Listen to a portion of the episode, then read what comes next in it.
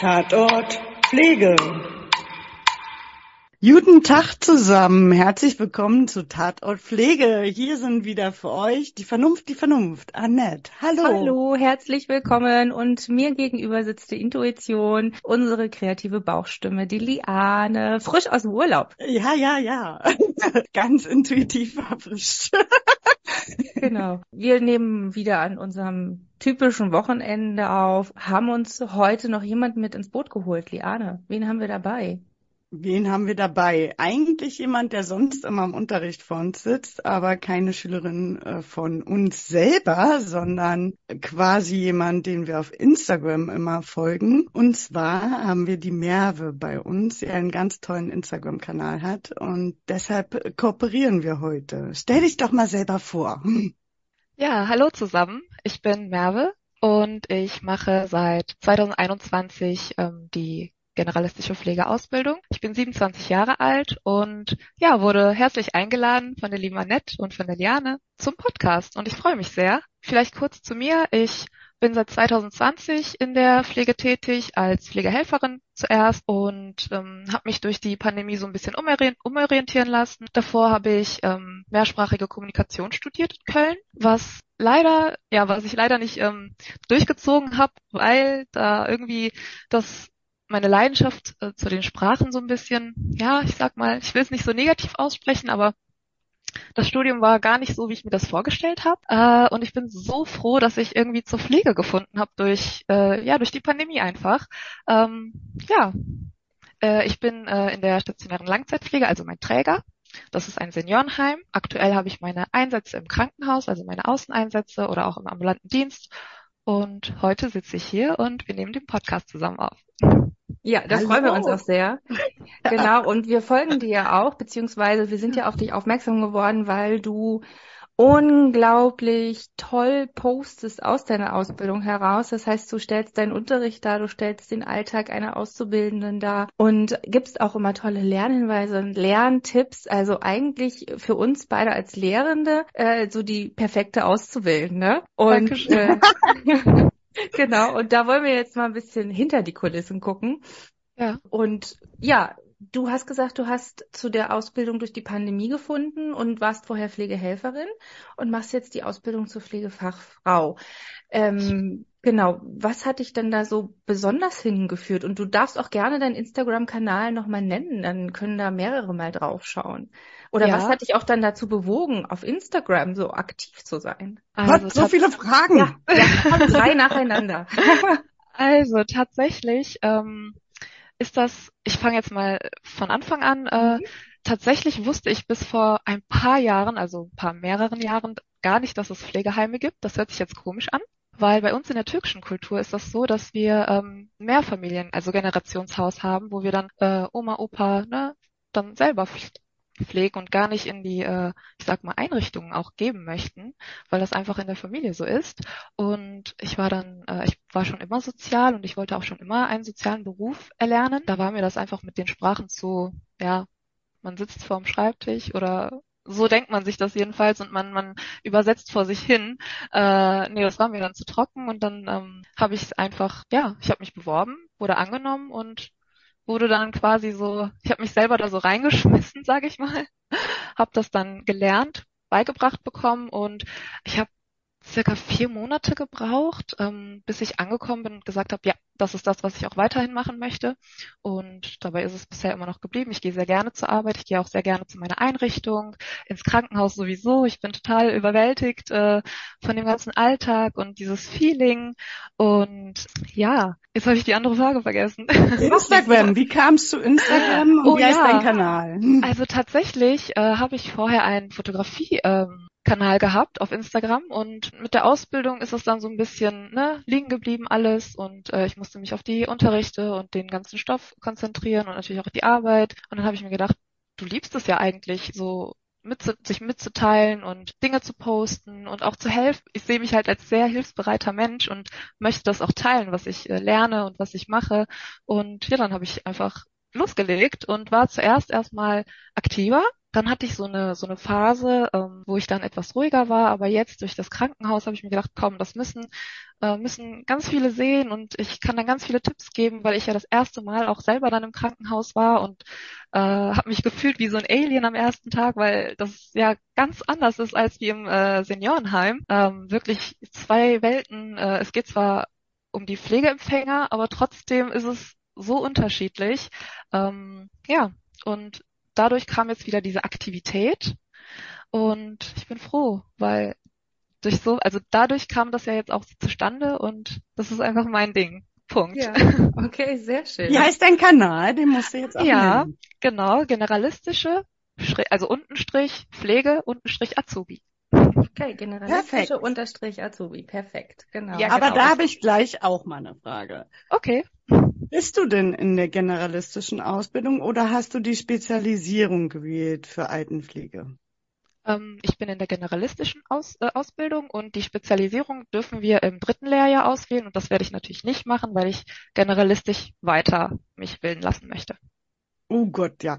Da gab es auch in der aktuellen ähm, Zeitschrift Die Schwester der Pfleger äh, zur Ausbildungsreform einen riesen Artikel, dass auch wirklich mehr Auszubildende wirklich äh, die Generalistik wählen wegen der politischen Lage und dass man dann halt europaweit arbeiten kann, dass es besser Ja. anerkannt ist und so weiter. Und dass natürlich dann halt auch Spezialisierungen geben muss nach der Ausbildung. Stichwort Pädiatrie regt sich immer noch ein bisschen auf, dass da nicht ganz so viel Pädiatriestunden dann drin sind. Auch, dass die Ausbildung in der Praxis anders noch ist und äh, noch mehr gestärkt werden muss. Ähm, und deswegen hat es mich auch interessiert, weil der wirklich, also 95 Prozent der Auszubildenden in Deutschland wählen halt die Generalistik. Das ist schon krass. Also die anderen Spezialrichtungen in Anführungsstrichen sterben aus und wir sind endlich ein Beruf. Hm. Ja, Mhm. Äh, dazu habe ich auch einen Gedanken, den ich gerne teilen würde.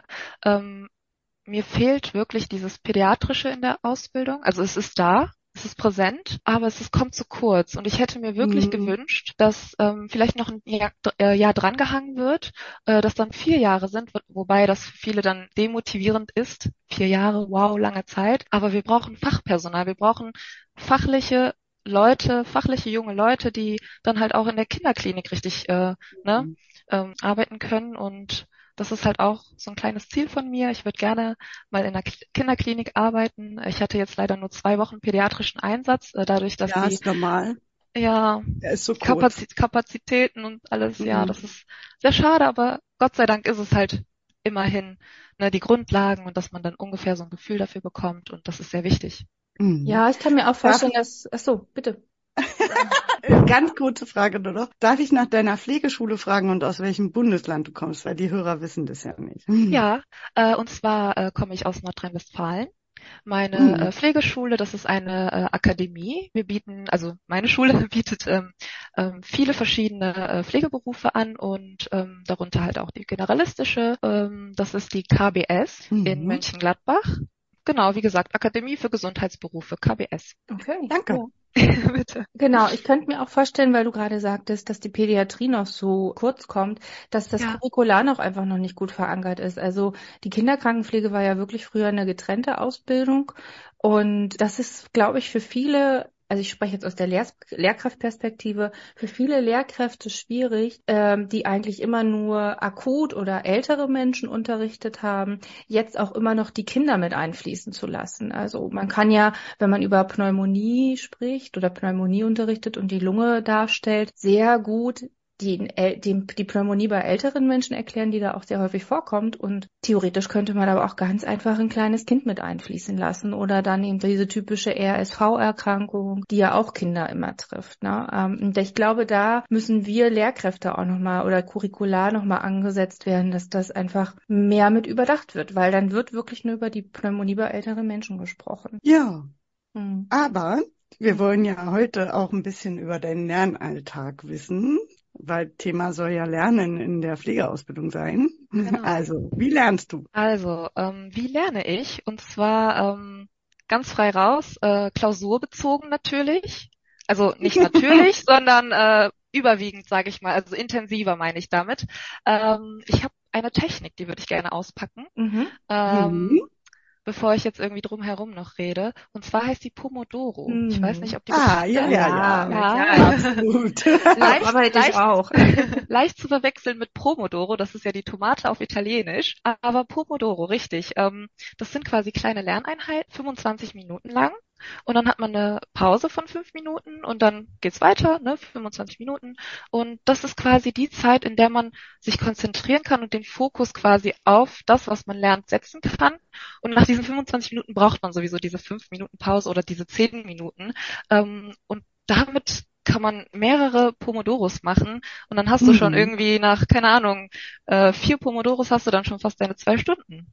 Und das ist so gut und da gibt's auch eine App für, ist ja egal welche, es gibt glaube ich mehrere.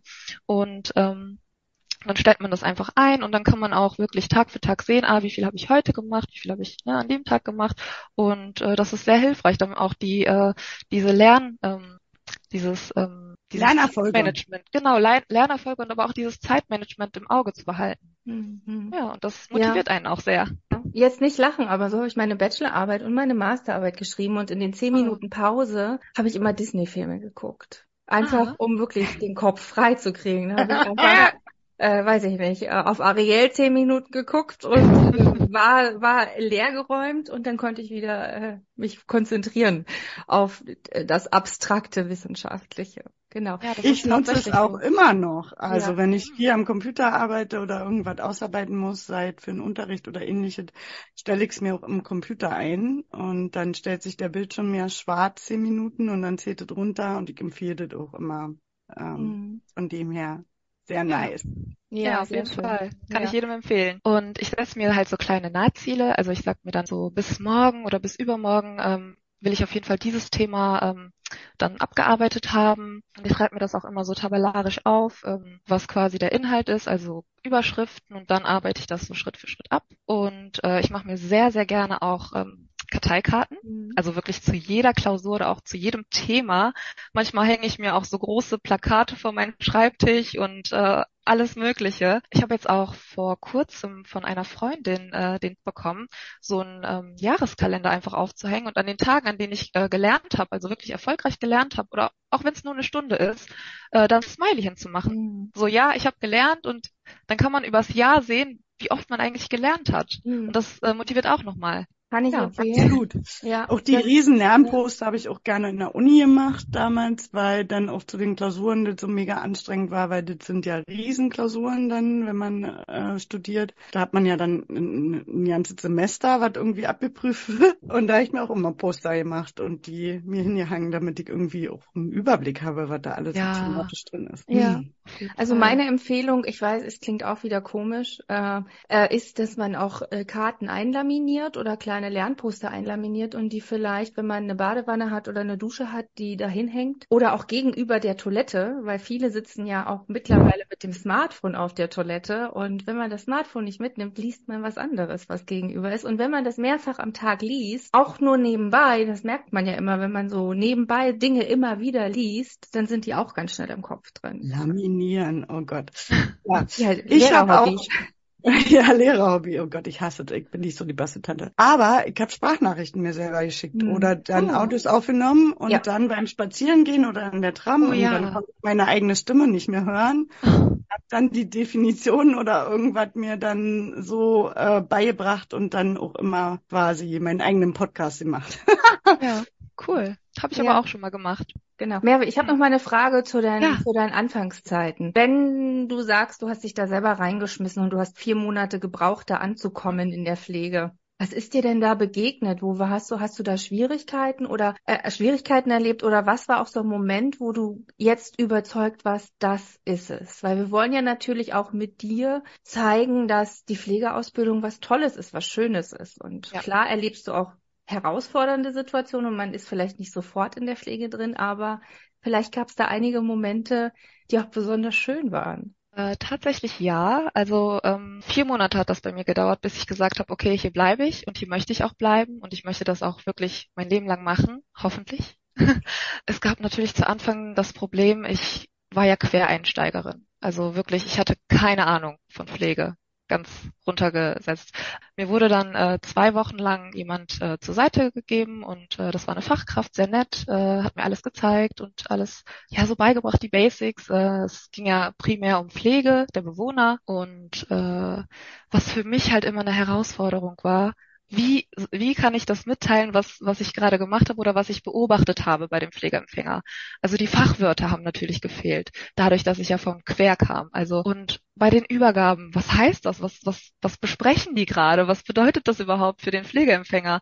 Und ähm, ist das, was ich beobachte, überhaupt relevant oder ist das vielleicht bekannt oder nicht bekannt? Und äh, das Dokumentieren auch. Wir dokumentieren alles bei Vivendi, das Programm heißt so, mhm. ähm, am Computer alles. Ja, wie dokumentiere ich richtig? Was, was ist da überhaupt relevant? Was muss ich reinschreiben? All diese Sachen, aber das kommt dann mit der Zeit, wie gesagt. Ich hatte natürlich auch Zweifel, jeder Zweifel. Ist das überhaupt das wirklich das Richtige? Aber nach den vier Monaten wirklich, da waren die kompletten Zweifel einfach weg und das war dann wie so ein, wie so ein Neuanfang und diese Routine kam ja dann auch mit der Zeit. Vor allem anfangs ähm, muss man sich ja einfinden. Man muss ja auch ähm, gucken, was braucht der Pflegeempfänger. Im, Im Seniorenheim ist das ja noch mal mehr auf Rituale und Vorlieben und alles so spezialisiert, dass man, dass man da, weil man ja jeden Tag ne, quasi die ähm, Bezugsperson für die ist. Ja, das war alles nicht so einfach die ersten Monate, aber danach war es sehr, sehr schön. Gut, das klingt wunderbar. Ähm, sind ja auch wirklich ähm, schöne Einblicke, die du uns gegeben hast. Und äh, deshalb äh, kommen wir zu deiner Ausbildung.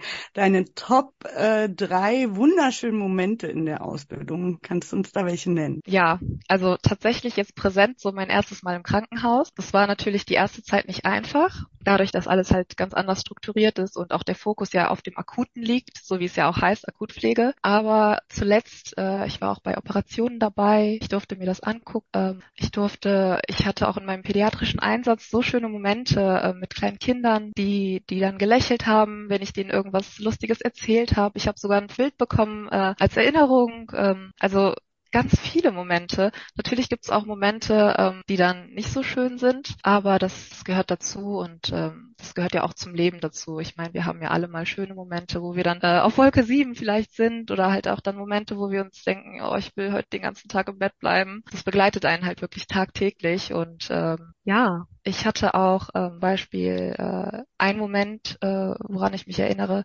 die ähm, Probezeit, als ich die bestanden habe. Mhm.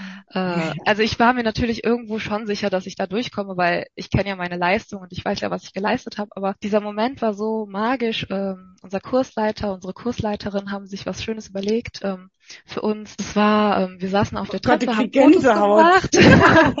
also es hört sich eigentlich, ist es banal, aber für mich halt dieser äh, Erinnerung ist es halt so schön. Ähm, wir saßen auf der Treppe, es wurden Fotos gemacht von uns mit ähm, mit äh, ja mit den Kursleitern und so weiter. Und, äh, dann kam plötzlich von oben äh, so Peng und dann sind wir alle aufgeschreckt und äh, dann fielen äh, ganz ganz langsam und ganz ähm, zart äh, so so mh, hm, wie heißen die äh, Kleeblätter? Konfetti. Ah, nicht Konfetti, Kleeblätter für Glück und für Erfolg. Okay. Und das ah. war so, wow, so, das wussten wir halt nicht und das war halt eine Überraschung. Und äh, das war halt ein schönes Foto dann auch zum Schluss, äh, wo wir alle dann so, hui. Aber ähm, ja, das, da, da erinnere ich mich auch sehr gerne dran. Okay, schön. sehr schön. Also so Meilensteine sind sehr, sehr ja. schön. Okay, dann wollen wir natürlich nach dem Positiven auch das Negative hören. Das einmal richtig meckern auf hohem Niveau. Was sind so Nervsituationen? Also tatsächlich habe ich auch Situationen, in denen ich mal genervt bin, obwohl ich ein sehr positiver Mensch bin. Ja, also wenn ein Thema echt unauszureichende Lerneinheiten hat, wo ich mir denke, oh Gott, ich bräuchte da noch mehr und ich merke auch, wir, wir alle brauchen noch mehr und es dann heißt ja Curriculum und ähm, nächstes Thema. Also wirklich, die Themen gehen mir auch manchmal echt viel zu schnell, aber dann setze ich mich zu Hause hin und arbeite das nach. Das ist auch wichtig. Ähm, und was äh, ich auch nicht so toll finde, ist, wenn man früher vom Unterricht entlassen wird ähm, oder wenn gesagt wird, ja, ihr dürft jetzt gehen. Dann bist du aber eine der wenigen, machen. oder? Natürlich ist das cool, man kann zu Hause irgendwie oder man kann noch was erledigen, aber bei mir ist das so, ich bin zu Hause immer schnell abgelenkt mhm. und deswegen gehe ich auch sehr gerne in die Bibliothek und äh, setze mich da hin und arbeite dann da meine drei, vier Stunden, je nachdem, wie lange ich das schaffe und durchziehe. Aber ähm, zu Hause habe ich einfach viel zu viel, was mich ablenkt und dann muss ich das noch erledigen und dies und dies und jenes. Finde ich das eigentlich schade, wenn man früher vom Unterricht entlassen wird. Äh, gut, also jetzt äh, wird das tatsächlich nicht mehr so gemacht. Das finde ich gut. Ach, ja. warum? Warum? Ich muss jetzt kurz ähm, Zwischenfrage stellen. Warum ist das so? Ja, da gab es eine Beschwerde und äh, dann wurde von der Bezirksregierung gesagt, wir dürfen äh, die Schüler, also sie dürfen die Schüler auch nicht mehr ähm, früher nach Hause gehen lassen und seitdem funktioniert das auch. Oh, okay. Ja, das finde ich gut, weil das ist ja auch unsere Lernzeit. Also, ja. weil wenn wenn wir nach Hause entlassen werden, dann kann man ja machen, was man will, und das ist ja dann auch nicht sinnvoll, ne? Ähm, nee, also äh, also wenn ich überhaupt also im, Schüler entlasse als Lehrkraft, mhm. dann mhm. habe ich eigentlich immer eine Aufgabe mitgegeben. Also ja, das ist bei mir sowas nicht wie Tschüss, wir sind fertig, sondern wenn ich merke, es ist jetzt um 14:30 Uhr wirklich die Luft raus und wir mhm. hätten noch 45 Minuten und ich krieg, ich merke einfach wirklich, es geht nicht mehr, dann gebe ich ja. dir eine Aufgabe mit und sag so, egal wann ihr das macht entweder nachher auf der Toilette oder äh, auf der S-Bahn ja. oder wann auch immer, aber bitte macht das noch. Ansonsten ja. geht das nicht. Also tatsächlich haben wir das halt auch so geregelt, dass wenn wir dann früher entlassen wurden, dass wir das dann ähm, halt zu Hause machen sollen, also ja. also eine Aufgabe. Aber das war halt nicht immer der Fall und das fand ich dann halt nicht so. Mhm. Also ich persönlich fand es jetzt nicht so toll. Jetzt ist es halt so, wir dürfen dann in die Bibliothek, also wir dürfen halt dann nicht mehr nach Hause, wir sollen das dann in der Bibliothek machen oder in äh, so ähm, Kursräumen, also wo wir dann äh, quasi dann für uns genug Platz haben und auch die Ruhe. Und das finde ich tatsächlich besser. Aber das ist ja immer Geschmackssache. Ne? Der eine mhm. kann sich zu Hause viel besser konzentrieren und der andere kann es halt nicht so gut. Lernen in der Praxis? Gibt es da was zu meckern? Ähm, Lernen in der Praxis im Krankenhaus war das kein Problem. Äh, jedenfalls auf der pädiatrischen Station. Ähm, da war halt nicht immer so viel Action wie auf chirurgischen Stationen zum Beispiel. Ne? Prä-Post-OP und hier und da und äh, das muss alles schnell, schnell. Auf der pädiatrischen Station konnte ich mich tatsächlich auch mehrere, also was heißt mehrere Stunden? Ich glaube zwei Stunden war das Maximum ich konnte mich echt hinsetzen und lernen, was ich auch super fand. Aber auch Anleitungen, hast du theoretisch ja. Anleitungen, alles gut, sozusagen. Ja. Die Einleitungszeit wird eingehalten. Hm. Äh, die Einleitungszeit ähm, wird natürlich eingehalten, also so war das bei mir jedenfalls. Ich höre aber auch oft, ich kriege auch Nachrichten, ähm, ja, meine, meine Praxisanleitung äh, nimmt das nicht so ernst und was soll ich machen? Äh, ich bin da verzweifelt und ich weiß nicht, ob ich das ansprechen soll. Nachher haben die mich irgendwie auf den Kicker oder so. Ich so, nee, du, du sprichst das an und du machst das und äh, ich habe dann halt auch, das war jetzt vor kurzem, ähm, eine Schülerin, äh, die war da ganz traurig drüber und hat mich angeschrieben. Und dann habe ich ihr auch das Fallbeispiel ähm, geschickt, was wir heute auch besprechen werden. Und sie hat sich das durchgelesen und äh, ja, ich habe sie dadurch ermutigt und äh, sie wird das jetzt hoffentlich ansprechen und mir dann Bescheid geben. Und Schön. dann bin ich halt froh, wenn ich da was bezwecken kann und wenn sie dann an ihre Stunden kommt. Ja, ja, das ist ja, ja auch wichtig. Da müsst ihr ja, ja, als Auszubildende selber drauf achten, dass ihr die bekommt. Klar.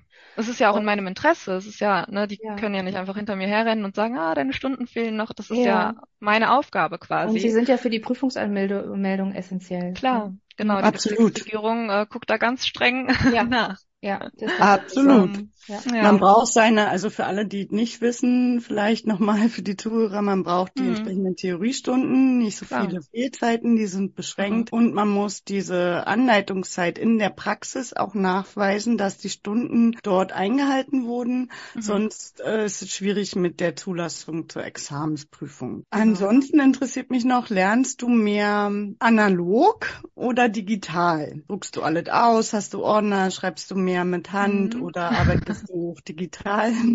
Also sowohl als auch. Ähm, ich habe halt mein iPad, was wir von der Schule bekommen haben für die drei Jahre. Aber ich habe auch ganz viele bunte Stifte, Karteikarten, Plakate. Also wirklich die Mischung aus beidem. Und ich glaube, das ist auch gut, ähm, weil man dann auch was Visuelles hat. Ich hänge mir das auch überall in die Wohnung. Ähm, ich habe zum Beispiel sogar noch vom, vom, vom ersten Semester, also wir sagen, wir rechnen das in Semestern, äh, vom ersten Semester noch mein, äh, mein Anatomie-Poster und mein ähm, Herz-Kreislauf-System. Das hängt alles bei mir noch in der Küche mit den ganzen Post-its und äh, zwischendurch halt auch themenbedingt immer andere Poster, also sowohl als auch. Wenn du gerade dabei bist, wie du lernst, ich habe, oder man sieht ja auf dem Insta-Account, dass du sehr viel Anatomie auch lernst. Und Anatomie ja. ist ja in der neuen Pflegeausbildung ein Mühe zurückgestellt. Also das heißt nicht, dass es an Wichtigkeit verloren hat, aber wir wollen ja den Pflegeprozess und die Pflege mehr in den Vordergrund rücken. Machst du das aus Eigeninteresse oder bist, werdet ihr doch noch anatomisch sehr vorbereitet von der Schule? Also tatsächlich ist das richtig. Die Anatomie ist auch bei uns äh, in der Ausbildung so ein bisschen zurückgeschraubt. Ähm, wir hatten das äh, im Modul CE02 am Anfang äh, und danach halt immer nur ähm, bedingt, zum Beispiel, wenn wir dann mal die Pankreas haben oder mal die Niere oder die Leber, dann gehört da auch die Anatomie dazu, aber da ist halt dann nicht der Fokus drauf gesetzt. Ähm, aktuell ist natürlich der Fokus äh, auf der Pflegeplanung, Pflegediagnosen, Prophylaxen, mhm. ähm, hier äh, Pflegeprozess nach Fichter-Meyer, natürlich ganz wichtig und ich habe jetzt auch im August meine Zwischenprüfung. Da habe ich meinen ähm, Einsatz im ambulanten Dienst und da freue ich mich auch schon sehr drauf. Ich war äh, im Dezember sechs Wochen da und das ist dann quasi der zweite Einsatz und meine Praxisanleiterin ist super. Wir verstehen uns richtig gut und ich freue mich dann halt auch, dass sie dann bei der Prüfung dabei ist. Macht Bin ihr die, echt gespannt. Macht ihr die praktisch, mündlich und schriftlich oder wie macht wie, wie ähm, sieht deine Zwischenprüfung aus? Das ist quasi so. Also ich habe es auch jetzt vor kurzem erfahren mhm. äh, quasi so der Einstieg. Äh, das ist einmal ein Tag dort, wo ich halt meinen Einsatz habe, äh, den ganzen Tag. Ähm, schreibe ich einmal, also ich mache eine umfängliche ähm, Pflegeplanung. ich schreibe die ähm, Pflege, wie nennt man das? Pflegesammlung, nee, Information, Informationssammlung, genau. Ja. Das Wort habe ich gesucht. Die Informationssammlung und alles drum und dran, also alles, was dazugehört, ähm, sämtliche äh, Berichte, Ärzteberichte, äh, Angehörige, also wirklich alles, dieses und so weiter. Und dann muss ich da quasi eine Pflegeplanung schreiben. Und am nächsten Tag muss ich die vortragen und dann werden mir Fragen gestellt und äh, äh, quasi eine Übergabe muss ich auch machen und wirklich was alles, alles was dazugehört. Danach, ich glaube eine Woche später oder ein paar Tage später, wird das alles nochmal schriftlich. Also dann, das ist quasi so ein Misch aus mündlich, ein bisschen mit dem Praktischen, also dass ich das ja vortrage und dann schriftlich quasi. Ja. Mhm, okay. Und so sieht das dann aus. Und musst du auch was zeigen? Also hast du eine, eine spezielle Aktion mit einem Menschen, eine Interaktion? Nee, eine Interaktion gibt es nicht. Okay. Das wusste ich tatsächlich nicht. Also ich habe gedacht, ich muss jetzt irgendwie ähm, meinen mhm. Pflegeempfänger dann pflegen auch ja, vor Ort. Ja. Äh, aber das ist nicht so. Das ist quasi nur rein die Pflegeplanung, äh, der Pflegeprozess und quasi das Ganze, ja, was wir halt, unsere Vorbehaltstätigkeiten. Ja, okay. Äh, mhm. Genau. Eine Fallanalyse und eine komplette Genau, genau, richtig. Und dann auch die Reflexion. Genau. Mhm. Okay. Ja, genau. Aber ähnlich, also übt der schon mal für das praktische Examen. Ja, klar. Und dann wird es wahrscheinlich eine normale Klausur nochmal geben. Richtig. Und bei den mündlichen Abschlussprüfungen ist es ja ähnlich wie unser Podcast, deswegen machen mhm. wir den ja. Und genau. haben, ich muss jetzt auch mal sagen, wir haben ja schon mal eine Folge zur Pflegeplanung gemacht. Ah. Da kann man oh, ja, noch ja, ja, stimmt. Ich habe auch mal reingehört. Ja, da ja, ja. auf jeden Fall. Das ist sehr gut. Und wenn man fleißig unseren Podcast hört, äh, lernt man automatisch auch für die mündlichen Examensprüfungen, weil da werden Fälle ja. ja auch so durchgesprochen. Genau. Ja, ich glaube, man lernt auch gut für die ganze Ausbildung. Also es ist nicht nur mhm. mündliche mhm. Prüfungsvorbereitung, sondern mhm. es ist, glaube ich, generell. Also die, die ungefähre Stunde, die wir immer online sind, einmal die Woche, die kann man investieren, um uns zu hören, dann ist man wieder auf dem neuesten Stand, finde ich. Definitiv, auf jeden Fall. Genau, aber politisch ist es ja auch äh, relevant. Das muss ich äh, an der Stelle unbedingt noch einordnen, dass diese neue Ausbildung ja auch Mehr Pflegefachwissen, mehr Pflegewissenschaft, mehr Fokus auf unsere vorbehaltliche Tätigkeit, den Pflegeprozess und die Pflegeplanung mhm. und unser eigenes Fachwissen, unsere eigene Fachdisziplin. Deswegen ist natürlich das medizinische und anatomische ein bisschen in den Hintergrund gerückt und ich verstehe das auch. Also bin auch leidenschaftlich ähm, begeistert gewesen in der Ausbildung. Damals musste noch sehr viel Anatomie lernen äh, und habe ja mhm. noch die Krankenschwesterausbildung gemacht, das ist schon lange her. Und ähm, dass man halt auch wirklich das wissen möchte und dass man natürlich auch Behandlungspflege oder Spritzenkatheterlegen auch spannend findet und äh, dann aber natürlich mit zunehmenden Berufserfahrung auch diese Menschlichkeit, der Fokus und die Pflege und ähm, dass man äh, Erfolge sieht, dass die eigene Pflege beim Menschen ankommt, jetzt auch mehr in den Vordergrund rückt in der Ausbildung und unser eigenes Wissen eine andere Profession bildet sozusagen. Mhm. Auf jeden mhm. Fall. Also was mich auch sehr interessiert, ähm, die Theorien auch. Also zum Beispiel ah, da wollte ich dich gerade fragen. Da bin ich ja äh, großer Fan von. Ja, und ähm, oh Gott, was mir nicht alles einfällt jetzt, aber äh, hier Carl Rogers. Also ich bin so begeistert von Carl Rogers und ich bin so froh, dass ich das lernen darf und dass ich überhaupt weiß, wer das ist.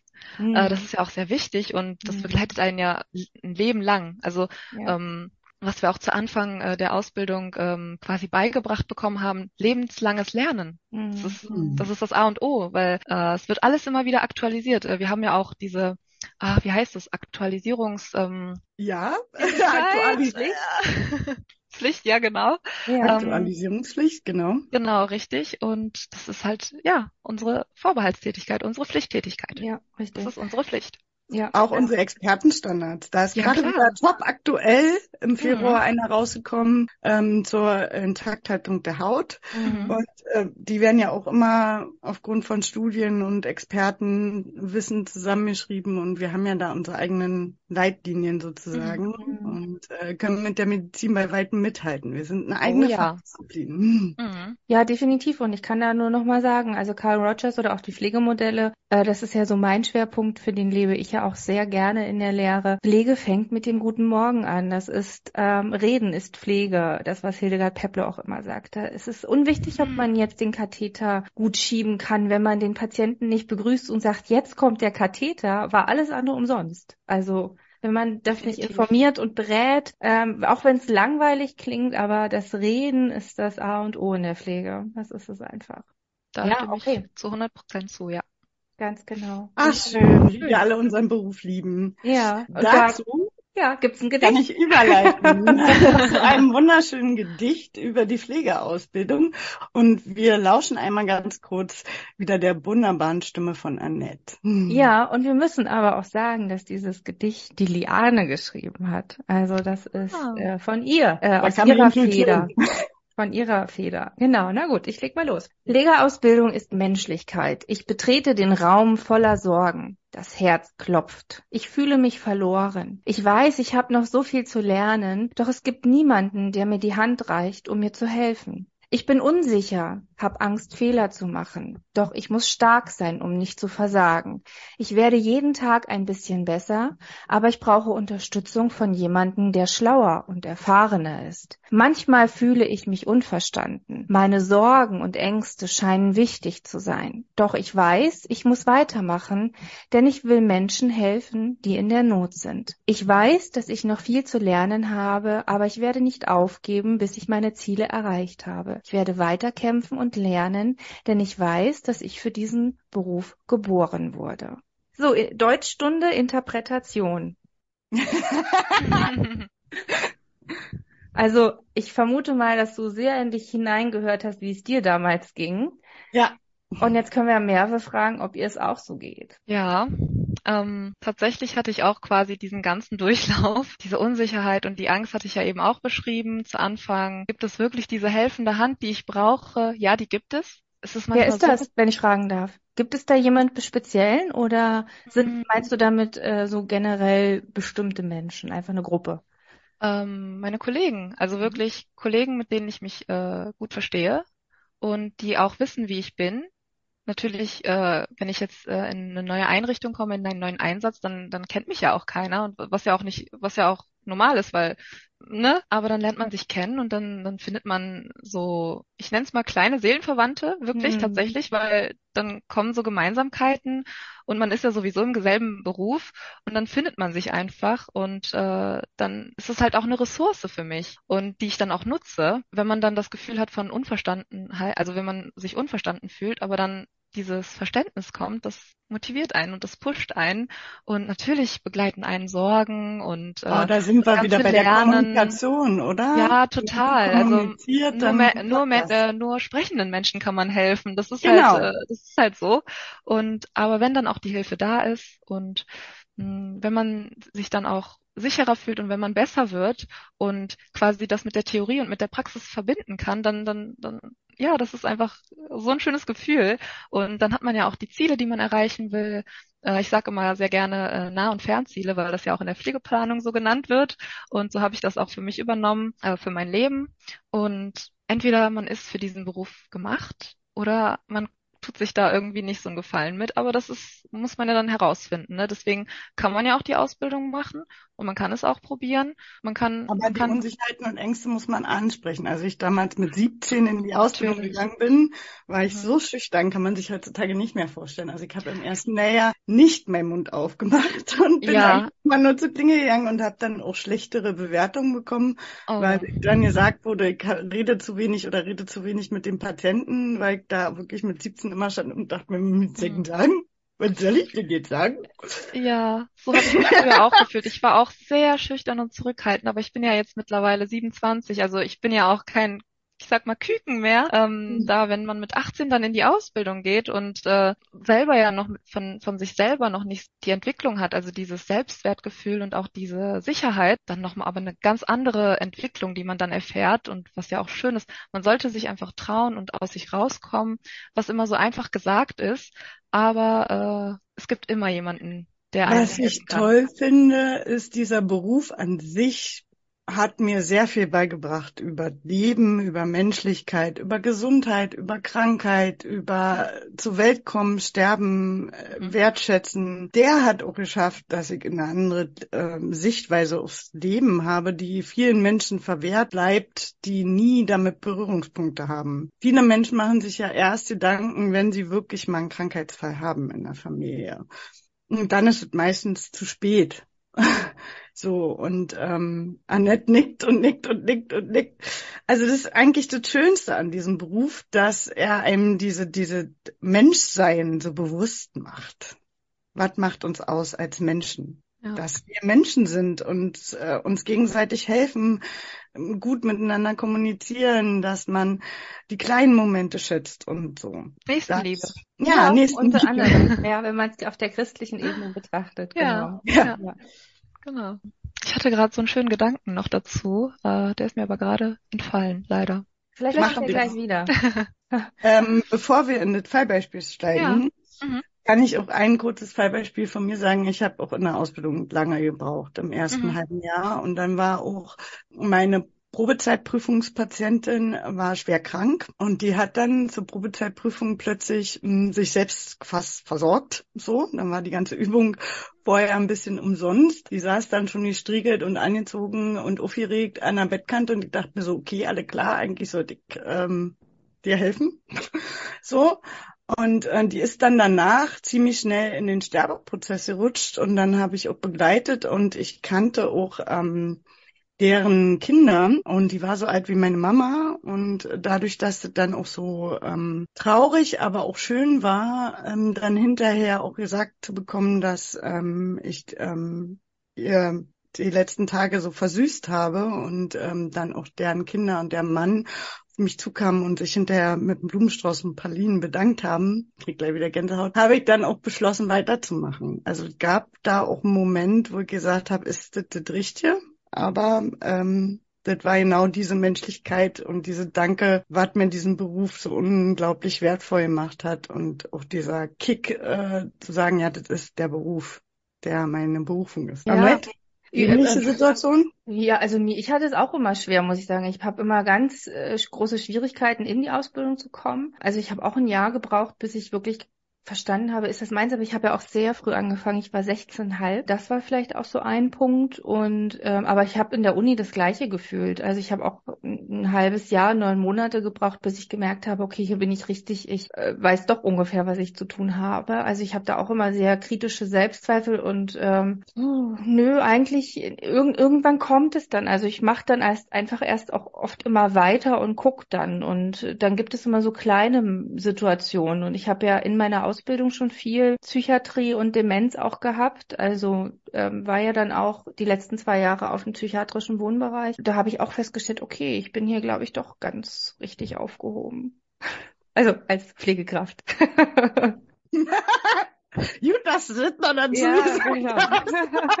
ja, und Merve hat das ja jetzt festgestellt, auch im Krankenhaus auf jeden Fall, im pädiatrischen Bereich. Ist das auch so ein Ziel, wo, wo es dich hin verschlägt vielleicht mal? Also ich habe nächstes Jahr auch äh, meinen Einsatz in der psychiatrischen Einrichtung. Mhm. Mal, mal, schauen, wie es wird. Äh, das interessiert mich auch sehr. ähm, ich habe auch Wahleinsätze, die ich äh, nächstes Jahr haben werde im dritten Lehrjahr. Ähm, da möchte ich sehr gerne auf die Intensivstation mhm. oder auf die Stroke Unit. Mal mhm. sehen. Vielleicht auch ähm, zentrale Notaufnahme, mal, ja. je nachdem, was da alles frei ist. Ähm, Darf ich fragen, in welchem Krankenhaus du eigentlich bist? Weil du, ja, das ist, war das nee, Bonn? das ist in Mönchengladbach. Auch in Mönchengladbach, okay. Genau, das ist ähm, das Franziskushaus, äh, Kliniken Maria Hilf. Oh, okay, okay, okay. Ah, genau.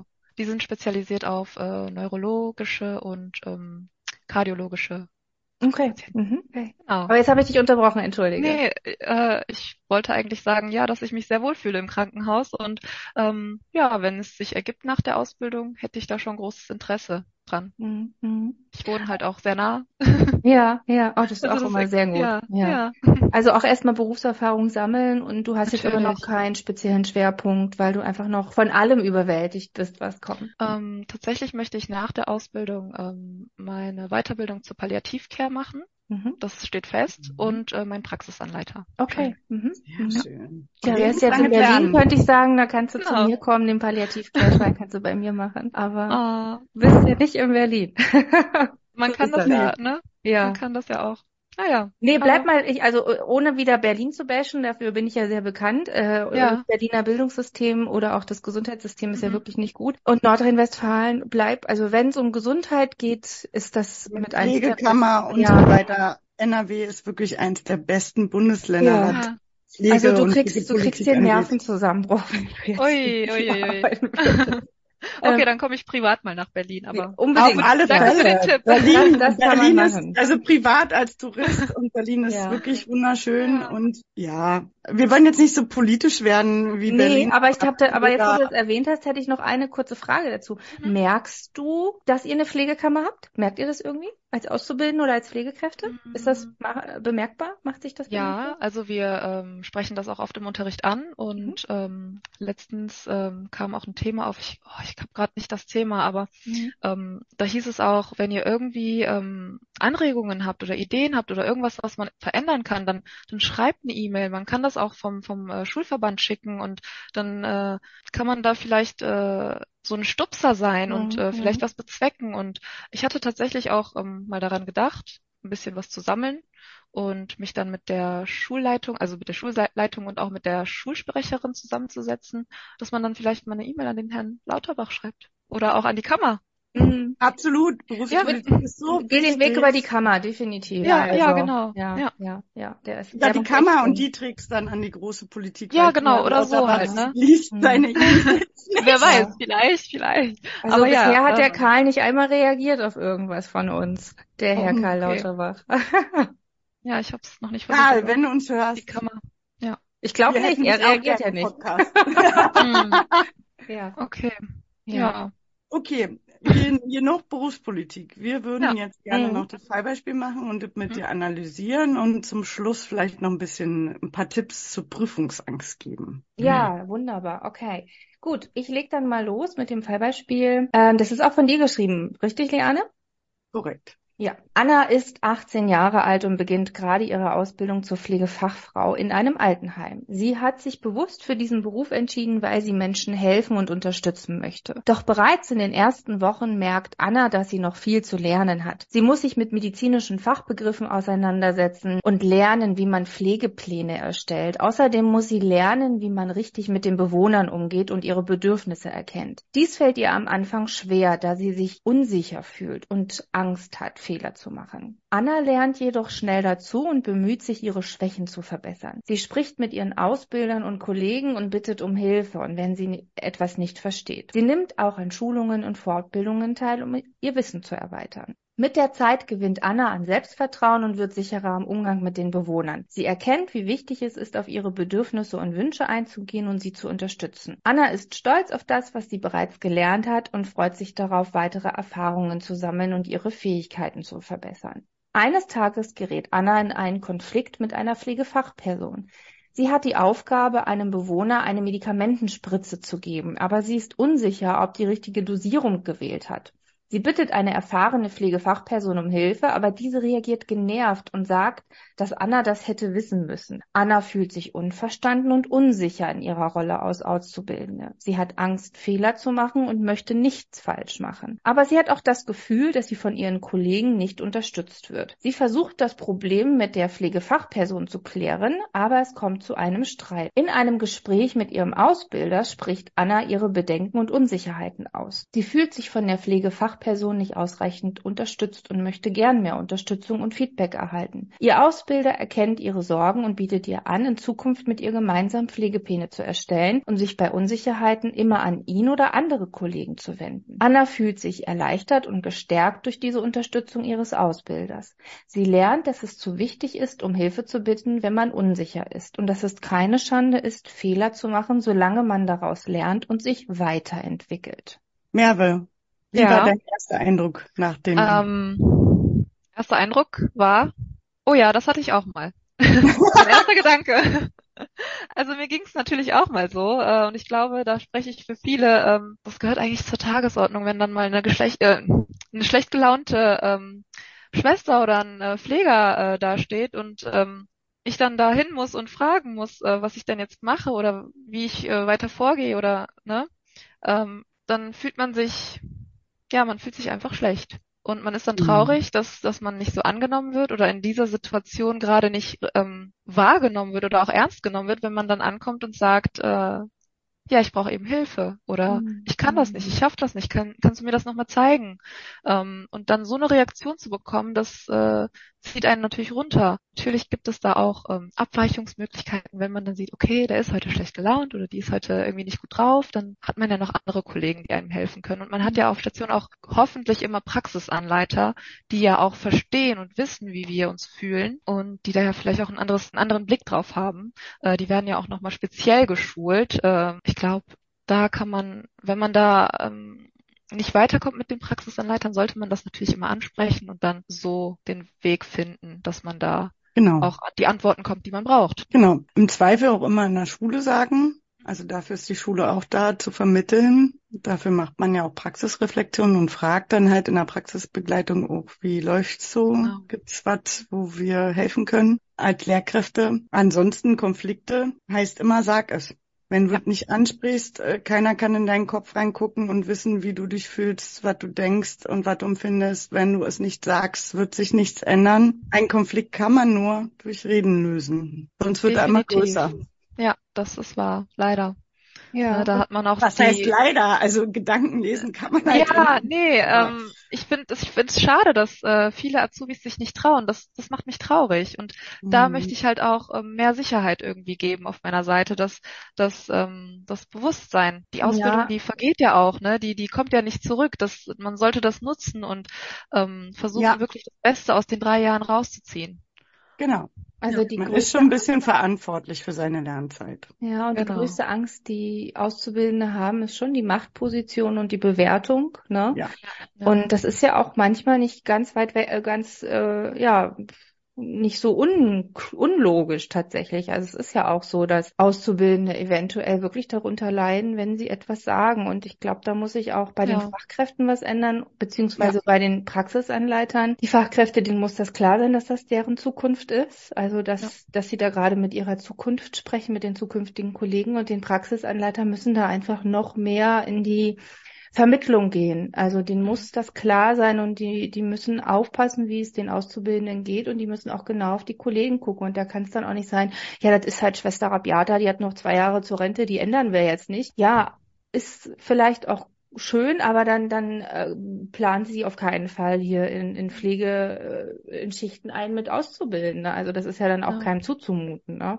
Nee. Und da um, muss einfach auch mitge mitgeschaut werden, finde ich ich sage auch jüngeren äh, Auszubildenden immer, kein Meister fällt vom Himmel. Mhm. Äh, wir lernen alle, egal wie alt wir sind. Und wir alle ähm, durchleben diesen Prozess. Und dann gibt es nun mal halt auch Fachkräfte, die vielleicht nicht so gut gelaunt sind oder die vielleicht eine Diagnose haben und die die Diagnose oder sonstiges, das begleitet einen ja auch tagtäglich. Und dann ist man vielleicht auch nicht immer so gut gelaunt. Mhm. Ja, also jeder hat mal einen schlechten Tag. Ja, ja, wenn hatte ich auch schon auf Station. Also wenn ich ja.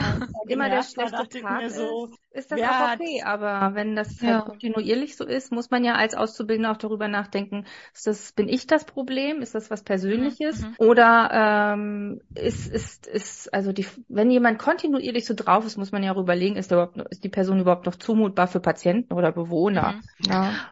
Oh, da habe ich ein ganz gutes Beispiel. Ja, bitte. Ich habe das ähm, am eigenen Leibe erfahren. Äh, da war ein Kollege auf der unfallchirurgischen, allgemeinchirurgischen Station und ähm, ich habe mich vorgestellt, war meine erste Woche. Er macht nur Spätdienste und ähm, dann kamen am nächsten Tag oder am Tag darauf äh, noch andere äh, Kollegen dazu und ich habe mich halt nochmal vorgestellt bei denen, die mich halt noch nicht kennen. Und er stand dabei und ich habe ihn halt auch angeguckt und gesagt, ja, mein Name ist Merve, ich äh, bin 27 Jahre alt, ich komme aus der stationären Langzeitpflege und so weiter. Und dann hat er mich so angeguckt und gesagt, hä, du hast dich doch schon bei mir vorgestellt, willst du dich jetzt noch vier, fünf Mal vorstellen? Ich so, äh, nein. und war dann ganz irritiert und habe das nicht verstanden. Und dann habe ich das erstmal so ähm, ruhen lassen und ähm, habe aber auch gemerkt, immer wenn ich ähm, ihn speziell begrüßt habe, äh, kam nichts. Und ich so, hä, was habe ich denn falsch gemacht? Und dann habe ich das angesprochen bei meiner Praxisanleiterin und bei der Stationsleitung und habe gesagt, habe ich irgendwas falsch gemacht? Die so, nee, du hast alles richtig gemacht. Ähm, du bist so, wie du bist und äh, der Kollege hat da ein Defizit.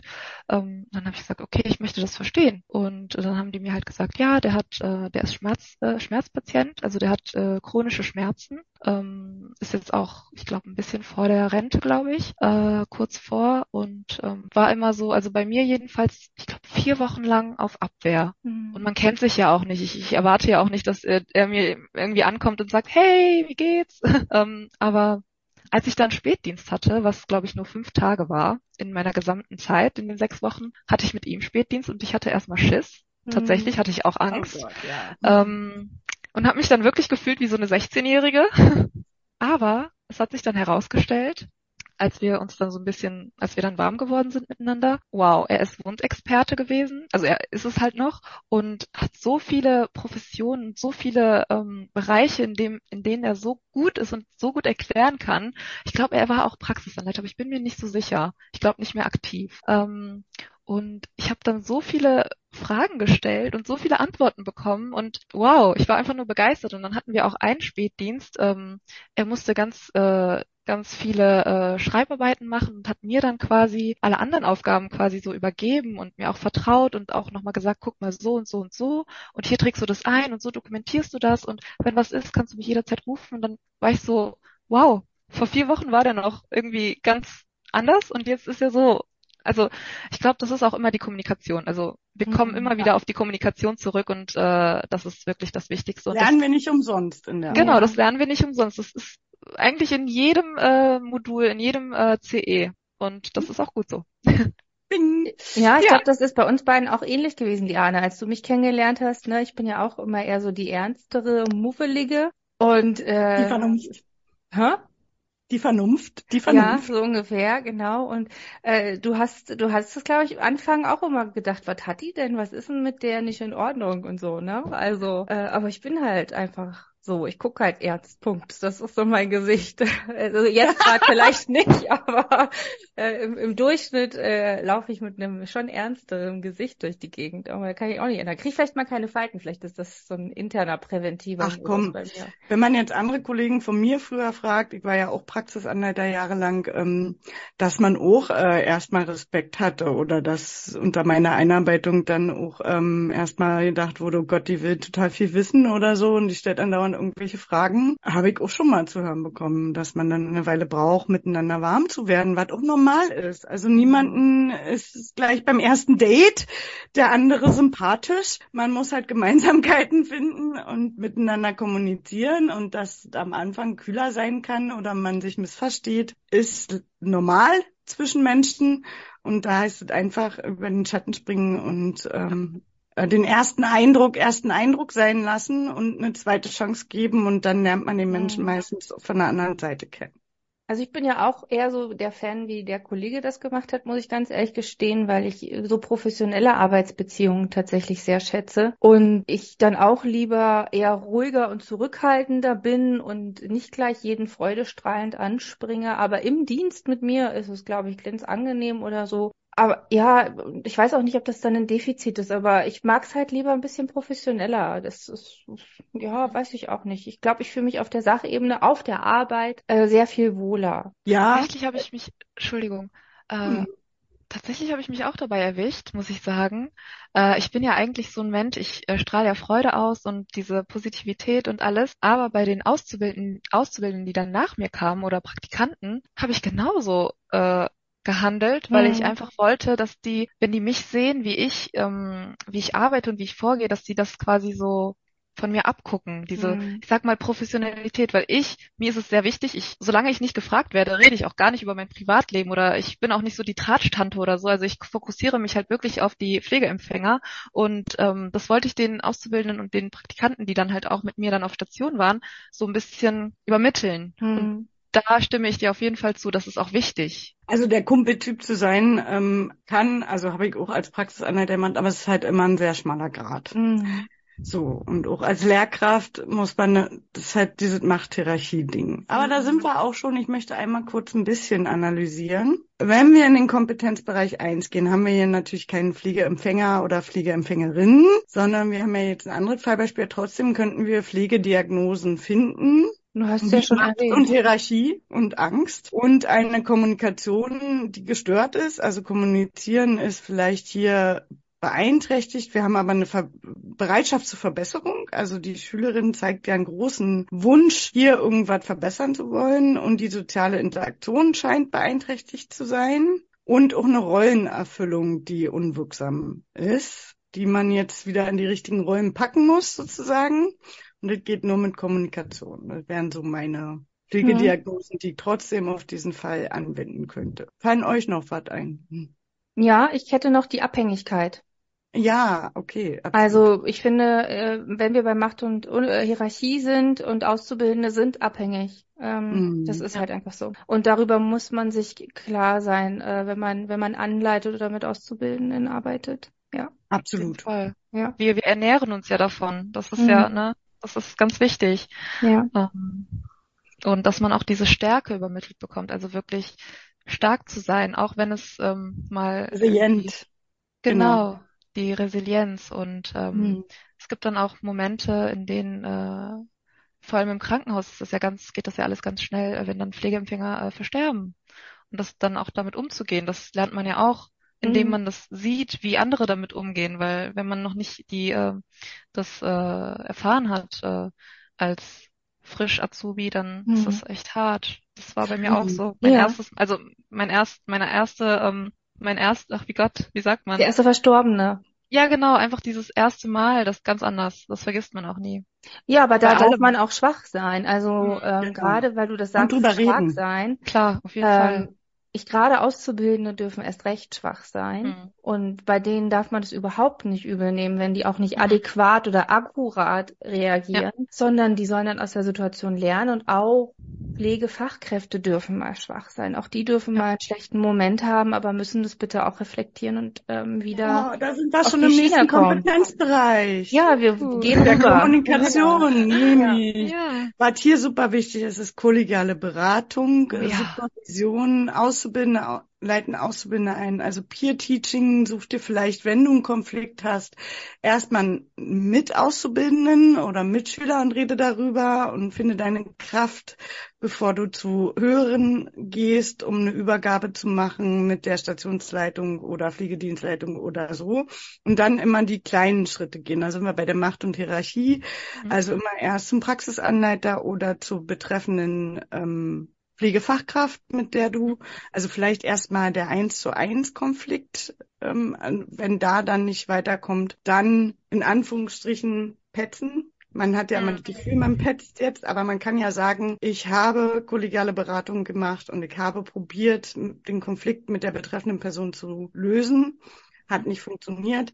Deswegen komme ich jetzt und möchte Rat beim Praxisanleiter. Dann geht's eigentlich erst zur Stationsleitung und wenn dann nicht weiter, Pflegedienstleitung oder Schule und nutzt euch untereinander auch als Auszubildende auf alle Fälle. Ja, äh, in Bezug auf kollegiale Beratung habe ich ein Lieblingswort ähm, und zwar Psychohygiene. Mhm. Ja. Äh, das ist das, was wir jeden Tag eigentlich betreiben, äh, privat, aber auch in der Arbeit, ähm, wenn wir auf Station sind.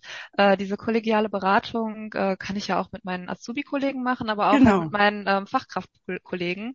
Und diese Psychohygiene ist einfach mal, also jedenfalls bei mir, ein Spaziergang. Ich denke darüber nach, ich reflektiere das und ähm, quasi, ja, be, äh, verarbeite das einfach für mich. Und das ist halt die Hygiene, die ich tagtäglich, äh, ja, durchlaufe. und wichtig. die man noch braucht. Ja, auf jeden Fall. Und wichtige Kommunikationstechniken sind ja hier dann auch, wie man ähm, gewaltfreie Kommunikation, Annette, ja. auch eins ihrer Lieblingsthemen, keine Du-Botschaften, sondern Ich-Botschaften, klare Wünsche, Feedback-Regeln einhalten, sozusagen immer ähm, quasi äh, das Negative in der Mitte zum Beispiel mit der Sandwich-Methode und so weiter. Ja, und Karl Rogers, ne? Ja, klar, total. Und auch immer ja. wertschätzend vorgehen. Also mhm. ähm, die Person so behandeln, wie man halt auch selber behandelt werden möchte. Das ist ja, ja genau. wichtig. Ähm, jetzt hattest du ja gerade diese Geschichte erzählt, mehr. Wie war das denn mhm. für dich? Du hast ja dann deine Praxisanleitung und Stationsleitung angesprochen und die haben dir so einen Grund geliefert, warum das so sein könnte, ja. warum mhm. die Person so ist. Wie war das für dich? War das komisch, das zu hören? Weil es ist ja schon eine intime Auskunft gewesen, die sie dir da gegeben haben. Genau, das ist ja quasi äh, eine private Diagnose mhm. eigentlich und man mhm. muss das ja auch nicht mit dem äh, Arbeitgeber mhm. teilen oder auch mit der Station. Und da war erstmal so, oh, das tut mir natürlich leid. Äh, sowas muss belastend sein. Vor allem, man, man das, das spielt ja auch mit der Existenz mit einem, wenn man da äh, chronische Schmerzen hat und äh, in Behandlung ist. Und dann habe ich erst verstanden, oh, da gibt's Hintergründe mhm. für diesen, hm. für diese, dieses Verhalten. Ähm, aber da sollte man sich auch von, von der Diagnose nicht zu sehr verleiten lassen, dann auf komplette Abwehr zu gehen. Mhm. Und ich glaube, wenn man sich dann so ein bisschen kennenlernt und äh, da den Hintergrund kennt, dann geht das mit der mhm. Kommunikation und auch mit der Zusammenarbeit. Ja. Mhm. Genau, und das ist aber auch wieder Kommunikation. Ne? Also im ja, besten ja. Falle hat jetzt der Kollege das wirklich öffentlich gemacht und hat gesagt, mhm. hey Leute, ich habe die Diagnose, also wenn ich muffelig bin, liegt es daran, nicht an euch. Das wäre schön. Ne? Äh, und, und wenn man halt im Team so gut miteinander kommunizieren kann und dann auch so gut miteinander Rücksicht nehmen kann, ist das ja eigentlich perfekt. Ne? Ja, auf jeden Fall, so ist das auch. So sicher sein darf, dass man so eine Diagnosen aus, äh, aussagt. Ja. ja. Oh, da sind wir ja aber auch schon wieder am nächsten Kompetenz. Ganz genau. Wir leiten heute einfach äh, diese sitzen schon drei sehr gut, perfekt analytische Menschen. Da klappt das auch. Ja, also intra- und interprofessionelles Arbeiten ist ja gerade auch äh, Team, Kultur, Storming, Forming, Norming, also die Gruppenprozesse, die man halt da auch durchläuft, die, glaube ich, Merve oder jeder Auszubildende jedes Mal hat, wenn man irgendwo einen neuen Einsatz kommt. Man muss immer erst äh, stormt it, äh, kommt man in den Sturm, muss sich erst mal finden, bis sich das normalisiert und man sich wohler fühlt auf Station. Das dauert nun mal bis man ins Team reinkommt und die verschiedenen Charaktere kennenlernt. Und auch hier, wir haben ja nicht nur verschiedene Charaktere, weil das Menschlichkeit und wieder unser Beruf, auch verschiedene Professionen. Dein Beispiel war ja auch, der hat, weiß ich, wie viele Fachweiterbildungen und total viel Fachwissen und der nächste ja. kennt sich mit anderen Sachen aus, mhm. wie parenterale Ernährung und so. Man muss dann halt auch das mitnehmen, das Fachwissen der Kollegen. Ja. Also auf Station ähm, man ja wirklich die ganze Bandbreite, Logopäden, Ergotherapeuten, äh, Wundexperten und, und, und, also wirklich Ärzte. Ähm, Wie ist deine Erfahrung mit denen bisher? Erfahrung also, mit Ärzten. Äh, mit Ärzten, also auf der äh, unfallchirurgischen Station sehr gut. Mhm. Ähm, ich habe erstmal gedacht, oh Gott, die sind alle so ernst und äh, am besten nicht ansprechen, aber das sind auch nur Menschen und die, äh, ja. Hallo, ich bin der Fabian. genau. Ja. Ähm, die sind auch so wie du und ich. Äh, und als dann der Kontakt kam und ich dann auch ähm, zu meiner ersten OP dann mit durfte als Gast, waren diese Barrieren, sage ich mal, äh, ja, verschwunden. Man muss da, glaube ich, einfach den ersten Schritt machen und sagen so, hey, ich habe äh, Interesse, ich würde gern mal sowas miterleben. Gibt es da die Möglichkeit? Entweder heißt dann ja, was gut ist, oder nein, äh, was dann auch in Ordnung ist das ist ja nicht schlimm. Man sollte da auf jeden Fall äh, vollumfänglich sich integrieren. Das ist wichtig für, für, für den ganzheitlichen Blick. Und ich habe auch einmal eine Übergabe ähm, einem Ergotherapeuten gemacht, also mhm. quasi äh, tagesabhängig. Ja, wie ist denn der Patient drauf? Ähm, ne, wie ist es heute? Ähm, ist es sinnvoll, wenn wir eine Runde drehen? Also Mobilität, ähm, die Mobilisierung. Und dann habe ich gesagt, ja, heute ist es ein guter Tag, äh, gerne auch mehr. Der Patient hat das auch geäußert. Und diese Übergaben sind halt wichtig, untereinander vor allem. Äh, dieser Absolut. Informationsaustausch, ganz, ganz wichtig. ja. Kann ich auch nur empfehlen, mal mit einem Physiotherapeuten ja. mitzugehen, um nochmal andere Transfertechniken auch mhm. zu lernen. Also auch sehr gut. Ja, wenn du auf die Neuro gehst, ähm, mach, mach dir unbedingt einen Tag mit der Logopädie aus, wenn okay. ich sogar zwei. Ah, ja, auch mega. Oh, ja. Also oh, wirklich, das sind Fachexperten. Ja. Genau. Danke, ja, das mache ich auf jeden Fall. Dann leiten wir mal über ins Gesetzliche. Auch hier haben wir schon gestreift, nämlich Delegation. Mhm. Und Remonstration, mhm. super, super wichtig, auch abzulehnen, wenn man Dinge nicht kann. Ich habe mhm. noch nie EM gespritzt oder hab das ist ewig her oder weiß auch immer oder ich bin mir unsicher. Ihr haftet selber, auch als mhm. Auszubildende. Im mhm. Gesetz ist es so, dass kein Praxisanleiter oder keine Examinierte haftet, sondern der, der wirklich durchführt. Das ist die Durchführungsverantwortung. Und wenn man diese Verantwortung annimmt und eine Pflegetätigkeit oder Behandlungspflege, also ärztliche Anordnung, durchführt, muss man sich sicher sein, dass man das auch richtig macht. Klar kann da immer mal jemand drüber gucken, gerade in der Anleitung ist ja der Praxisanleiter dafür da, aber es haftet der der durchführt. Und äh, deswegen ist das hier auf alle Fälle rechtlich sehr relevant in diesem äh, Fallbeispiel. Und sie hatte ja auch geäußert, dass sie unsicher ist. Und es gab schon genug Fälle auch ähm, vor Gericht, wo mhm. auch Auszubildende leider dann Schadensersatz zum Beispiel zahlen mussten. Mhm. Also Remonstration super, super wichtig, Delegation, Durchführungsverantwortung, genau. Also ich habe tatsächlich auch das ein oder andere Mal remonstriert, was auch mhm. gut ist und auch in Ordnung ist. Ähm, man sollte sich einfach dessen bewusst sein, dass ähm, man da teilweise auch mit dem Leben der äh, Patienten äh, spielt. Ähm, und dann habe ich gesagt, nee, wurde mir noch nicht gezeigt, habe ich noch nicht gesehen. Äh, entweder du zeigst es mir jetzt äh, Ansonsten führe ich das nicht durch. Und dann mhm. war das auch in Ordnung so, dann wurde das auch angenommen. Aber nicht jeder kann das so übermitteln und nicht jeder kann auch so das sagen. Und da mhm. äh, ganz wichtig, immer den Mut haben. Mhm. Mutig sein, einfach mutig sein. Ja, auf jeden und Fall. Ähm, ja. Man hat ja dann noch ein schlechteres Gewissen. Stell dir mal vor, man schläft dann nachts und dann weiß man ja. gar nicht, ob das richtig gemacht wurde und leidet ja dann viel mehr, als wenn man ähm, sagt, man hat hier noch einen Lernbedarf, der mhm. ja auch positiv ist, dass man genau. Lernbedarf hat. Ja, also ich kann halt immer nur von meiner Station sagen, dadurch, dass ich halt die Erfahrung halt gemacht habe und die war halt positiv. Ähm, bei mir wurde halt auch immer gesagt, du kannst uns auch zwei und dreimal fragen, aber nach dem dritten Mal wollen wir schon, dass du das dann auch durchführen kannst und dann ist es auch gut. Und mhm. so war das dann halt auch immer. Ja. Sehr gut. Ansonsten rechtlich, meine Lieblinge, die ich immer sage, ist Datenschutz und Dokumentationspflicht. Kann man eigentlich bei jedem Beispiel irgendwie ja, anwenden. Klar. Weil man muss es ja auch irgendwie festhalten und den Datenschutz. Ja. Was naja, nicht eingetragen das, ist, ne? ja. was nicht eingetragen ist, wurde nicht durchgeführt. Mhm. Und das Pflegegesetz, das Berufsausbildungsgesetz, genau. geht ja um Anleitung mhm. und die steht Stimmt. ihr ja zu und zehn Prozent pro, äh, pro, pro Einsatz und ähm, das muss nachgewiesen werden, ganz einfach. Also ja. da haben wir auch nochmal die Grundlage dafür, mit der jetzt argumentiert werden kann. Ja. Genau. Sehr gut, auf das das im Gesetz drin ist. Bin ich echt Unbedingt, ja, ja, ja. Und die Ausbildungs- und Prüfungsverordnung, die ja dann vorschreibt, dass bestimmte Inhalte halt einfach beigebracht werden. Deswegen nehmen wir ja auch die Kompetenzbereiche hier, diese fünf Stück, die ja auch Grundlage in der Ausbildungs- und Prüfungsverordnung sind, an denen ja auch die Prüfungen beschrieben werden. Und deswegen sprechen wir ja auch mit diesen Kompetenzbereichen durch. Und mhm, ähm, genau. Dann haben wir den letzten Bereich, den pflegewissenschaftlichen Bereich oder auch den ethischen Bereich. Und hier haben wir ja ein ethisches Dilemma. Genau. Und das haben wir ja eigentlich auch schon gut besprochen, weil es ja auch so ein bisschen. Das ist das lebenslange Lernen verordnet. Genau, genau. Im äh, Kompetenzbereich 5. Genau, pflegewissenschaftlich fallen mir jetzt. Pflegemodell?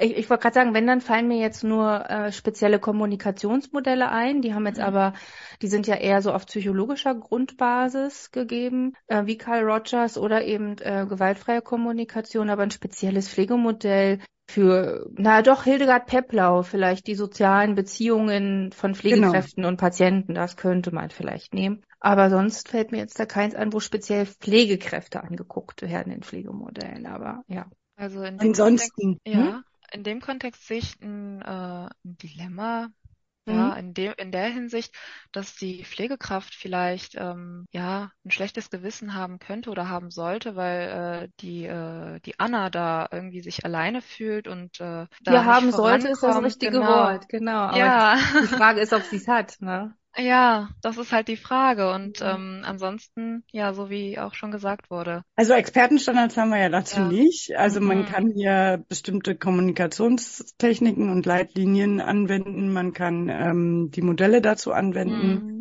man hat das Dilemma und die Ethik dahinter und hat auch ja. den Berufsethos, nämlich hm, auch, äh, die ja. Ethik-Reitlinie ICN zum Beispiel von ICN. Und man hat das lebenslange Lernen auf alle Fälle, dass hier ja auch ein Lernprozess stattfinden soll. Und ähm, Genau. Ja, Dann haben wir das doch schön. Ich muss es jetzt nicht mehr zusammenfassen, glaube ich. Aber ich möchte zum Schluss noch zu dem ähm, absoluten Hashtag Prüfungsangst kommen. War ja auch in der Community von Merve sich gewünscht worden. Und da würde ich vorschlagen, wenn ihr mit einverstanden seid, dass wir zehn knackige Tipps, praktische, ganz praktische Tipps kurz zusammenfassen, um da dann positiv aus dieser Folge rauszugehen. Hm. Hast du denn Prüfungsangst? Ja, ich, ja, allgemein hast du denn Prüfungsangst? Oh ja, ich hatte, ich hatte Prüfungsangst, ähm, als ich noch etwas jünger war, sehr ausgeprägt. Ähm, und das hat sich dann aber so entwickelt, dass ich mich einfach damit äh, ja, abgefunden habe, dass ich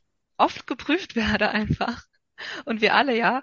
Ähm, und ich habe mir gedacht, natürlich habe ich dieses Herzklopfen zu Anfang einer Prüfung, was ich dann aber, ich fokussiere mich und ähm, versuche mich so äh, quasi runter zu, ähm, zu schrauben, dass ich dann einfach äh, das abliefere, was quasi von mir erwartet wird. Das ist immer eine Sache von, ja, einfach gesagt als getan. Mhm. Aber ähm, man sollte sich einfach dem bewusst sein, was man überhaupt äh, was, welches Ziel man hat.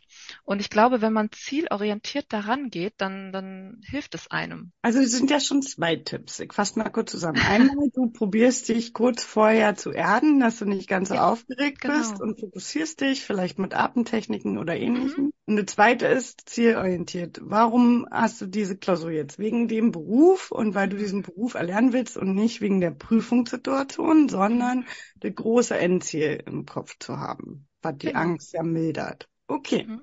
Was ich auch sehr wichtig finde, man sollte sich quasi so ein was man machen kann, muss man nicht, ähm, einen Wochenplan erstellen. Äh, heute habe ich Yoga, morgen habe ich dies und jenes und dann lerne ich zwei Stunden. Oder nachdem ich äh, vom Yoga nach Hause komme, esse ich kurz was und dann lerne ich eine Stunde. Und also Lernzeitplan mit genau. aber Belohnungen. Natürlich, auf jeden Fall, weil sonst ist es ja nicht so motivierend. Man muss ja auch immer auf diesen Motivationsfaktor. Ähm, und was auch äh, sehr schön ist, äh, viele bieten auch Pflegequiz an, die mhm. dann vielleicht zur, ähm, zur Klausur dann passen, Thema, äh, also äh, je nach Thema. Und ich hatte auch am Anfang, als ich meine Instagram-Seite gestartet habe, auch ganz viele Pflegequiz gemacht. Äh, das möchte ich jetzt auch wieder machen und einfach gucken, ja, auf welchem Stand bin ich, muss ich da vielleicht noch mal irgendwie was üben, nochmal mir das an. Übungsklausuren zum Beispiel. Genau, auch immer fragt nach alten Klausuren. Ja. Ja. Und äh, übt mit alten Klausuren zum Beispiel. Auf jeden Fall. Und äh, ich hatte ja auch eben die äh, Pomodoro-Lerntechnik äh, äh, angesprochen. Ganz, also wirklich, seitdem ich die anwende, super. und das kann ich wirklich jedem empfehlen, das mal auszuprobieren. Und dann wird man das auch merken, dass, dass es was bringt. Lehrertipp, mischt ähm, eure ähm, Lernmethoden, in dem ihr wirklich alle Sinne, also man, es gibt nicht den einen Lerntyp. Es gibt Natürlich. nicht den einen Lerntyp und so weiter. Ja. Es ist besser, wenn man das mischt. Heißt, mir was raussprechen auf dem Handy, mir das selber anhören, selber was aufschreiben, selber was markern, Bilder dazu malen oder Mindmaps. Ich, Annette und ich arbeiten sehr gerne im Unterricht auch mit mhm. Mindmaps, weil sie Dinge gut zusammenfassen und visualisieren. Also alle Sinne probieren anzusprechen und das immer wieder zu mixen, weil sich das dadurch einfach viel mehr einprägt.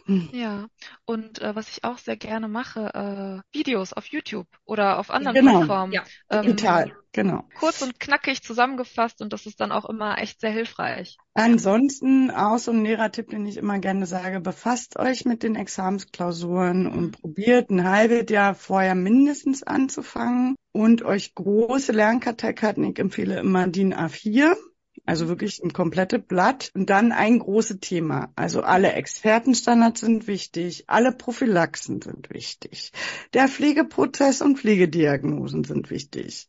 So, dass man schon mal diese großen Überthemen, also pro ein DIN A4 Blatt pro Expertenstandard, ein DIN A4 Blatt pro Prophylaxe und so weiter. Keine kleinen, sondern große Zusammenhänge schreiben, um die Themen gut im Komplex zu lernen, weil man sonst ja auch frustriert, wenn man da keine Ahnung 300 200 kleine ja. Karteikarten hat und einen extra Ordner zu machen. Lernt mit Fallbeispielen. Alle Fallbeispiele, die ihr in der Schule habt, bitte in, gleich in einen extra Ordner packen. Deswegen machen wir auch diesen Podcast, weil wir Fallbeispiele analysieren, um uns zu helfen, für, für den Unterricht und die mündlichen Prüfungen, also Fallbeispiele gleich auch extra abheften und dann auch re regelmäßig diese Karteikarten durchlernen. Mit dem Zusammenschreiben lernt man schon, aber man sollte mindestens dreimal wiederholen. Mhm. Die Erinnerungskurve nach Ebbinghausen, so lernt man ja auch Vokabeln einmal richtig, zweimal richtig, dreimal richtig gewusst und bei dreimal richtig gewusst ist es meistens ins Langzeitgedächtnis schon gerutscht. Also ist man dann, man kann sich ja Punkte ranmachen, gelb, rot, grün, so, mhm. rot nur einmal richtig gewusst, gelb, zweimal richtig gewusst, grün, dreimal richtig gewusst, Anila in Karteikarten zum Beispiel. Ich habe damals auch so angefangen und äh, viel zu spät angefangen, mir das alles rauszuschreiben und dann auch zu tun gehabt. Ansonsten sagt man in der Lernpsychologie, lerne, wenn du Angst hast, wie in der Prüfungssituation. Heißt, nimm dir einen Lernpartner und ein Fallbeispiel und übe die mündliche Prüfung. Das Fallbeispiel zu analysieren, gerne auch mit zwei, drei Lernpartner, dass das wirklich so aufgebaut wird mit einem Tisch gegenüber und einer tut so, als ob er Protokoll schreibt, der andere tut so, als ob er der Lehrer ist. Die Situation komplett simulieren, weil man dann das Stresslevel runterfährt und genau diese Situation mehrfach geübt hat und dann in der wirklichen Situation nicht so nervös ist. Genauso bei Klausuren, alles wegräumen, nur ein Stift, eine Uhr, 120 Minuten, so wie in der wirklichen Klausur ja auch wäre.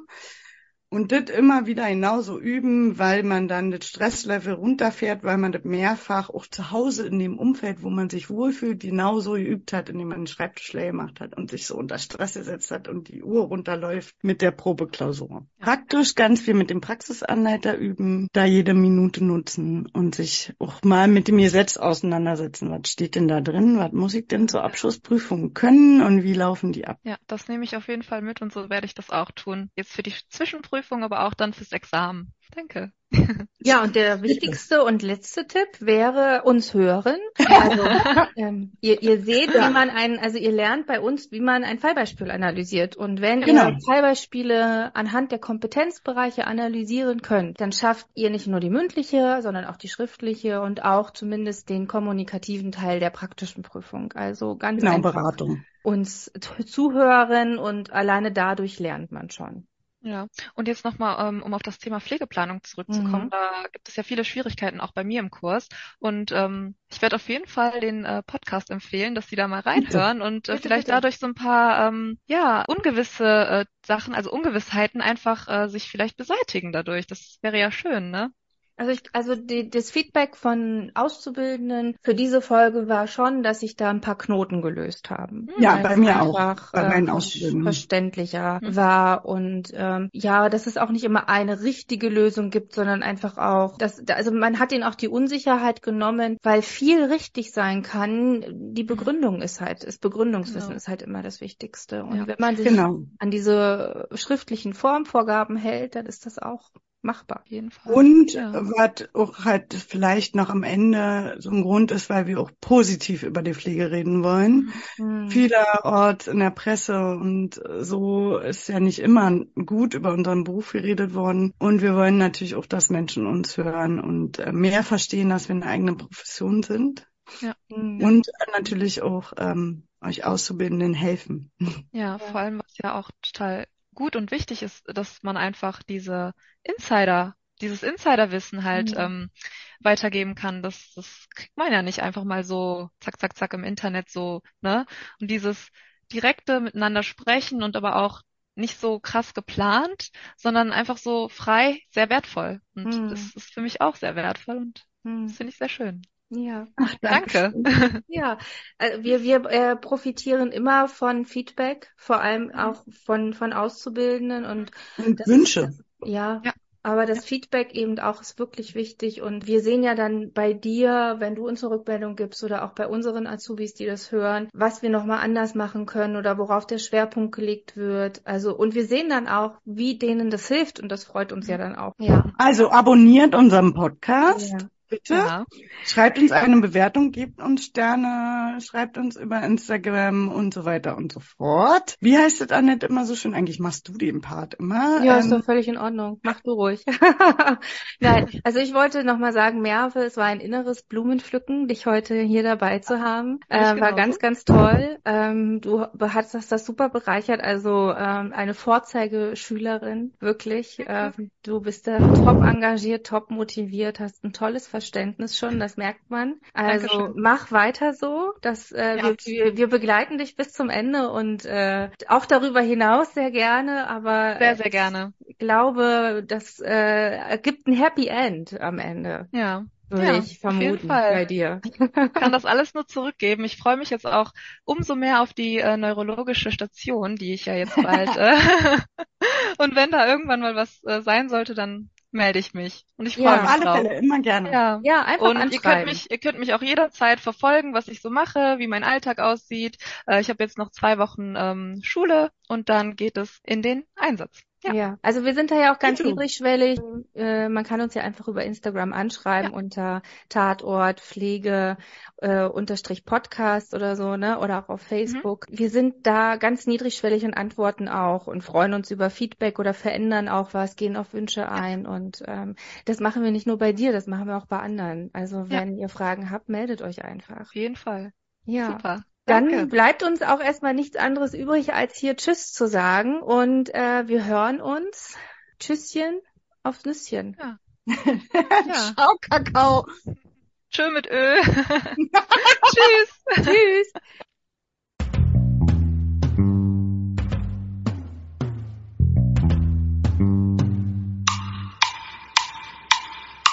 Tatort Pflege.